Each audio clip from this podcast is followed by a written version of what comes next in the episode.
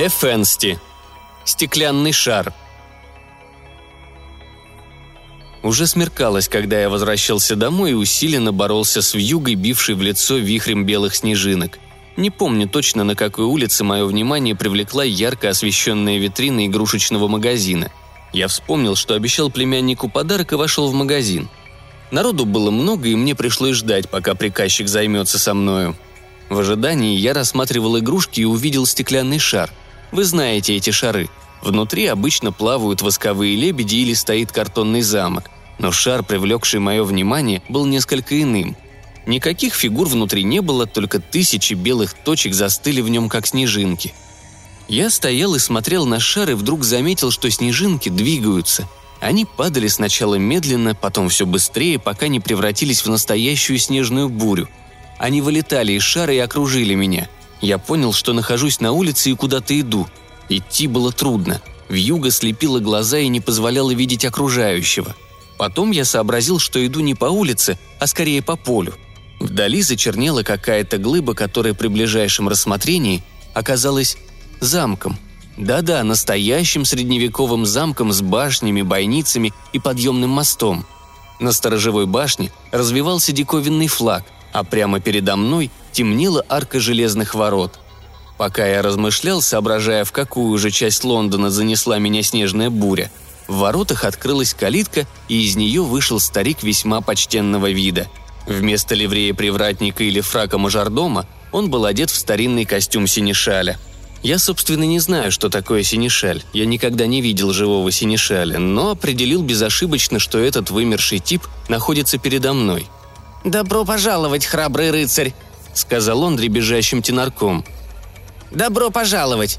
Верное сердце подсказало мне, что несчастная госпожа моя обретет покровителя в своей тяжкой неволе, хотя она уже потеряла надежду на ваше долгожданное появление». Я ответил, что меня никто не приглашал, а я пришел сам, заблудившись на улице. «Да будет благословенен ваш приход!» – воскликнул старик на своем старинном диалекте. «Моя госпожа так нуждается в защитнике.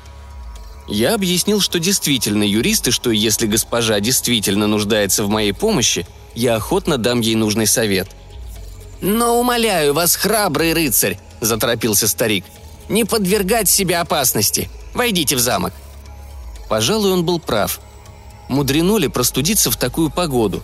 Я только недоумевал, почему мой зонтик болтается в чехле, но тут же обнаружил, что в руке у меня нитка детского воздушного шарика, который постукивает о мой цилиндр – я несколько смутился. Воздушный шарик – не лучшая эмблема в руках адвоката, идущего к незнакомому клиенту. Вспомнив про игрушечную лавку, я пытался объяснить старику, что шарик – подарок для племянника, но он, не слушая меня, втащил в калитку и так резко хлопнул дверью, что нитка лопнула и шарик скрылся в снежной вьюге. «Не жалейте о нем, о милостивый сэр», — сказал старик. «Он сделал свое дело, приведя вас к нашему замку. Я пожал плечами. Старичок-то, видимо, был с придурью. Он провел меня через большой двор, потом по узкой лестнице и коридорам в большой тускло освещенный зал, увешанный и устланный коврами. Здесь он попросил меня подождать выхода хозяйки дома. Вскоре пришла и она сама. Жалею, что не могу подробно описать ее, так как плохое освещение мешало мне рассмотреть ее. Но во всяком случае, она была молода, лет 18, в каком-то странном блестящем платье – с длинными распущенными по плечам волосами.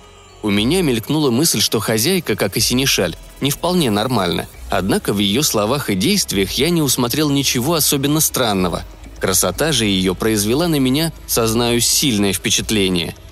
«Правду ли мне сказали?» – воскликнула она. «Вы пришли освободить меня, доблестный рыцарь?» «Дорогая леди», – начал я, – «мне сказали, что вы нуждаетесь в моей помощи. Позвольте вам сказать, что я весь в вашем распоряжении. Прошу кратко и ясно изложить ваше дело». Она всплеснула необычайно красивыми руками. «Ах, рыцарь, нет на свете принцессы более несчастной, чем я!» Я был польщен доверием столь интересной особы. «Очень огорчен этим обстоятельством, леди, и прошу подробнее рассказать о вашем деле». «Как?» – удивилась она. «Вы не знаете, что меня угнетает злой тиран, дядя?»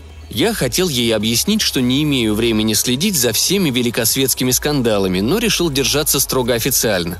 Насколько я понял, вы сирота, и вышеупомянутый неприятный родственник является вашим опекуном? Она наклонила прелестную головку. «Он держит меня в плену в этом страшном замке. Он лишил меня всех радостей жизни и оставил только одного старого слугу». Я ответил, что это, конечно, злоупотребление опекунской властью и поинтересовался причиной. «Может быть, есть кто-нибудь, кого вы...» «Нет, мне еще ни разу не разрешали взглянуть ни на одного мужчину. Я сижу здесь, как в темнице. Но я скорее умру, чем соглашусь на ужасный брак. Вы должны спасти меня». «Разумеется, я приложу все усилия, чтобы найти выход из столь неприятного для вас положения. Пытаясь принудить вас к браку, ваш опекун явно нарушил свои полномочия. Закон всецело за вас». «Ах, я знаю, что он негодяй, а вы будете моим рыцарем. Как вы думаете освободить меня?» Учитывая все известные мне обстоятельства, я счел бы целесообразным начать с обоснованной жалобы на лишение свободы. Вас вызовут в суд, и я не сомневаюсь, что судья решит дело в вашу пользу. Я полагаю, что он лишит вашего дядю звания опекуна, и вы поступите под надзор опекунского совета. Мне известно, как трудно бывает клиенту освоиться с юридической терминологией и постигнуть механизм судопроизводства. Хозяйка замка явно не поняла меня. «Но вы забываете, рыцарь!» – воскликнула она что мой дядя известный колдун и только рассмеется в ответ на решение суда. Тем хуже для него, леди. Тогда он будет привлечен к суду по обвинению в непослушании. А если его считают колдуном, то у нас найдется еще один козырь. Если бы мы могли доказать, что он пользовался неким тайным способом для обмана или нанесения кому-либо вреда, мы можем возбудить против него дело как против мошенника и подозрительной личности. Ему будет грозить тюремное заключение до шести месяцев – «Ах, рыцарь!» – нетерпеливо перебила красавица. «Вы тратите драгоценное время на речи, из которых я понимаю меньше половины, а между тем приближается час его появления. Если я опять откажу ему, его гнев будет ужасен». «Вам просто не следует входить с ним в пререкание, а направить его ко мне. Я сумею убедить его. Если вы ждете его визита, разрешите мне переговорить с ним». «О, к счастью, он еще далеко отсюда», но как вы не понимаете, что спасти меня можно только до его прибытия?» «После тщательных размышлений», — сказал я, подумав, «я должен заявить вам, что поскольку существует опасение насильственных действий со стороны этого необузданного человека, я имею право в обход необходимых формальностей освободить вас от опеки теперь же и взять на себя всю ответственность за возможные последствия». «Простите меня за нетерпение», — сказала красавица с чудной улыбкой — я рада слышать, что могу рассчитывать на помощь храброго рыцаря». «Согласитесь со мной, леди, что, будучи холостяком, я не имею возможности предложить вам убежище в своей квартире. Я могу предложить вам дом моей тетки в Кроидоне, заботами которой, сумею надеяться, вы останетесь довольны. Все это, конечно, на время, вплоть до выяснения положения. Я думаю, что ваши сборы в дорогу не будут слишком продолжительными». «Бежим сейчас же», вам следовало бы взять хоть ручной саквояж. Вы успеете собрать все необходимое, пока ваш слуга кликнет такси. Действительно, к чему медлить? Что нам мешает отправиться сию минуту?» «О!» – с восхищением сказала она. «Вы даже не боитесь дракона?» Я усмехнулся. Красавица, видно, не забыла еще сказок детства. Полагаю, что в настоящее время ни один дракон не может считаться серьезным препятствием.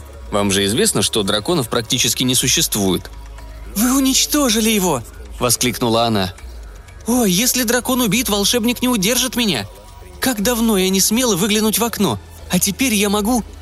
Она отдернула штору, закрывавшую окно, и испустила крик ужаса. «Вы меня обманули! Он жив, посмотрите!» Я подошел к окну. Оно выходило во двор, а во дворе... Я протер глаза. Над замковой стеной с зубцами покачивалась отвратительная шишковатая голова крокодила на гибкой длинной шее жирафа, зелеными мутными глазами, устремленными на замок. Остальная часть туловища скрывалась за стеной, но я и без того убедился, что это дракон довольно солидных размеров. Теперь я понял, что Синишаль предостерегал меня не от насморка. Я молчал не в силах что-либо сказать. «Вы удивляетесь, рыцарь?» – сказала принцесса. Но разве вы не знали, что дракон сторожит меня по приказу дяди?» «В первый раз об этом слышу». «Но вы, рыцарь, найдете способ уничтожить злого гада?» «Хм... Хм... Позвольте сначала закрыть занавеску. Думаю, что дракон не заинтересуется моим появлением и позволит мне спокойно обдумать положение. Итак, вы сказали, что этот невнушающий доверие зверь принадлежит вашему дяде?»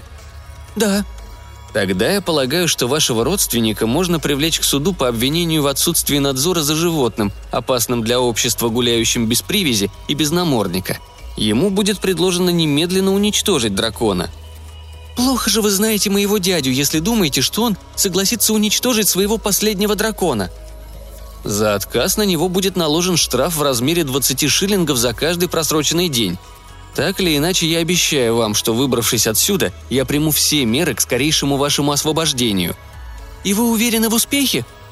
«Да, если, конечно, доберусь до дому. Тогда, завтра же с утра, я попытаюсь убедить суд, что закон может быть распространен не только на собак, но и вообще на всех опасных животных». «Но вы понимаете, что время идет. Только вы можете освободить меня от этого гнусного червя. Убейте его, рыцарь!» На это я не мог пойти. В наше время адвокаты уже не вступают в рукопашную за интересы клиентов. Если бы его с какой-нибудь стороны можно было сравнить со слепым и пугливым червем, я бы, пожалуй, не поколебался напасть на него. «О, вы сделаете это! Как я рада!» – не поняла красавица. Она была так очаровательна, что у меня не хватило духу отказать ей на отрез. «Я с радостью сделаю для вас все, что не противоречит закону и здравому смыслу», но прошу вас принять во внимание, что мое вооружение и броня состоят лишь из пальто, цилиндра и зонтика. У него явный перевес в оборонительном и наступательном оружии». «Вы правы, мой рыцарь», — согласилась она. «Я не могу требовать от вас столь неравного боя. Все будет устроено». Она хлопнула в ладоши. Тотчас же появился синешаль, который, очевидно, торчал у замочной скважины. «Благородный рыцарь желает сразиться с драконом. Его нужно вооружить для опасного боя», я хотел возразить, что ее выводы слишком поспешны и прямолинейны, но старик рассыпался в столь цветистых и бесконечных благодарностях, что я не мог вставить ни слова. «Проведи рыцаря в оружейную», — приказала красавица, «и предоставь ему оружие и броню, достойную его храбрости. Рыцарь, я не знаю, как выразить вам мою благодарность. Я верю, что вы сделаете для меня все, но если вы погибнете в бою...» Я хотел протестовать, но она продолжала. «Но нет, вы не погибнете. Сердце подсказывает мне, что вы победите, и тогда...» Она зарделась. «Вы можете требовать награды, даже моей руки». И она в смущении скрылась. Я попал в затруднительное положение. Логика говорила, что такое задание слишком необычно для адвоката, призванного давать юридические советы. Даже если бы мой подвиг удался, в чем я имел все основания сомневаться, то от огласки могла пострадать моя репутация. Что же касается предложенного вознаграждения, то женитьба на эксцентричной красавице была бы с моей стороны весьма опрометчивым шагом. Однако, вспомнив прекрасную улыбку принцессы, я лишь вздохнул и последовал за слугой. Он повел меня через огромную сводчатую кухню, кишевшую полчищами тараканов. Оружейная была в жалком состоянии. Ржавые кольчуги пришли в негодность и лопались на мне одна за другой. Согласитесь, что сражаться с драконом и одновременно поддерживать сползающую кольчугу было невозможно – «Ничего из этого не выйдет», — сказал я, надевая пиджак. «Неужели вы хотите сражаться в этой одежде? Это безумие!» «Вот именно, друг мой, поэтому я хочу просить вас, чтобы вы, не подвергаясь ненужному риску, подразнили дракона с одной стороны замка, чтобы я мог беспрепятственно выйти с другой стороны». «О, жалкий трус!» — воскликнул он. «Вы оставляете на погибель прекрасную принцессу!» «Оскорбление ваше я пропускаю мимо ушей. Принцессу я бросать не собираюсь. Я хочу лишь сходить домой и вернуться с оружием более современным, чем все эти примитивные копья и топоры. В самом деле, я одолжу у приятеля-охотника винтовку с разрывными пулями или приглашу его самого, а дракон будет ликвидирован в два счета. «Но, рыцарь!» – возразил Синишаль. «Выйти отсюда невооруженным значит погибнуть!» «Нелогично», – ответил я. «Ведь дракон не пытался причинить мне вред, когда я входил сюда». Входить сюда можно, но выходить нельзя». «Но он может и не знать о моем уходе». «Увы, он ползает вокруг замка и бросится по вашим следам». «Хм, значит, вы думаете, что мне лучше остаться?» «Только до возвращения волшебника. После этого я бы не поручился за вашу безопасность». «Неужели он так бессердечен, что выставит меня из замка на съедение этой противной гадине?» Конечно, я обязан исполнить требования и оставить его дом. Дракона можно победить только силой или хитростью, ведь вы же знали, зачем шли сюда. Клянусь вам, дорогой друг, я и сам не знаю, как попал сюда. Пожалуй, вы правы. Если я не прикончу эту тварь тотчас же, она прикончит меня через некоторое время. Но с чего начать? Вдруг меня осенило вдохновение. В замке есть тараканы. Где есть тараканы, там есть и состав для их истребления. Я бросился на кухню и перерыл все. Наконец, в запыленном глиняном сосуде я нашел заплесневевший состав, явно пригодный для уничтожения вредных насекомых. Вспомнив, что драконы летают, я решил, что с некоторой натяжкой его тоже можно причислить к насекомым. А раз так, то... Я потребовал у недоумевающего синешаля каравай хлеба и стал густо его намазывать отравой. «О, рыцарь!» – воскликнул он. «Еще не все потеряно! Не спешите губить свою молодую жизнь!» «Не волнуйтесь, это для дракона. Проведите меня на крышу или куда-нибудь, где можно потолковать с немалегкой закуски. Дрожа, слуга подвел меня к лестнице, по которой я поднялся на площадку башни. Подползши к зубцам, я увидел дракона во всей его красе. Не думаю, что сильно ошибусь, считая, что он немногим больше скелета диплодока в Британском музее. Окраска его чешуи была красивее, чем у удава, но на взгляд не специалиста он был не слишком приятен. Он дремал. Вероятно, я неосторожно шевельнулся, потому что вдруг розовые пленки на его глазах поднялись шумом железных штор, и он с любопытством взглянул на меня – Затем он поднялся. Его голова стала вытягиваться на длинной шее, пока не появилась над зубцами. Я, разумеется, благоразумно отступил, держа в протянутой руке зонтик, на конце которого висел аппетитный каравай. Очевидно, чудовище было очень голодно. Сверкнули зубы, челюсти щелкнули, как крышка чемодана, и хлеб вместе с зонтиком исчез в кровавой пасти. Голова дракона исчезла. Я слышал противный хруст пережевываемого зонтика. Потом все стихло. Дракон облизывался. По-видимому, зонтик показался ему желанным лакомством. Но сердце мое замерло. Если зонтик из хорошего шелка с деревянной ручкой прошел так безболезненно, то произведет ли впечатление старая отрава? Я решил, что предприятие безнадежно. Закуска ему понравилась. Он скоро попросит еще. А что я ему могу предложить? Не сходить ли в самом деле за секирой? Может быть, он подавится ею? Но вдруг я заметил, что дракон начинает беспокоиться. Сперва он слегка подергивал шеи и хлопал глазами. Затем распушил страшный гребень на хвосте и перегнулся, стараясь ухватить свой зобный мешок, откуда, очевидно, исходила причина беспокойства. Я не специалист и плохо знаю быт и нравы драконов, но видел, что ему не по себе. Но в чем причина? Отрава или зонтик? А от этого зависит судьба красавицы и меня самого – Вдруг дракон яростно замычал, заревел, стал хлопать кожаными крыльями и кататься по земле в конвульсиях. «Ясное дело, от зонтика», — решил я. Последний раз вскрикнул дракон и замер на боку, хрипя, как испорченный автомобиль. Потом поблекли его яркие краски, и он затих. «Несомненно, зонтик», — подумал я. К победе я отнесся без излишнего энтузиазма. Святой Георгий, специалист по убийству драконов, нашел бы мою систему неспортивной. Но ведь важен результат. А не все ли равно, копье или зонтик? Я уже собирался идти объявить красавице о своей удаче, как вдруг в воздухе загудел самолет, и я увидел, как сверху, без всяких приспособлений, на меня летит грозный пожилой джентльмен. Я понял, что это и есть дядя девушки.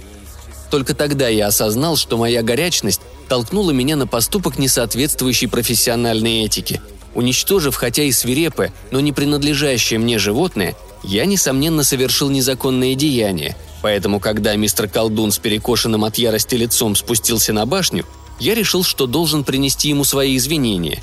Я вежливо снял цилиндр и ожидал, что он скажет. «Вам отпускают, сэр?» – сказал он. И тотчас все исчезло. Замок, волшебник, дракон.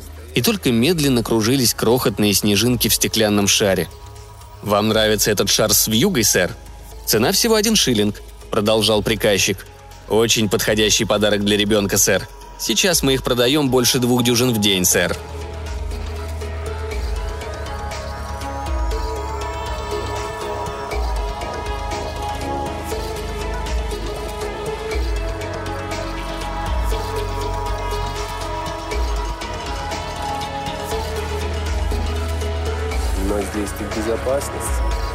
Правда, здесь.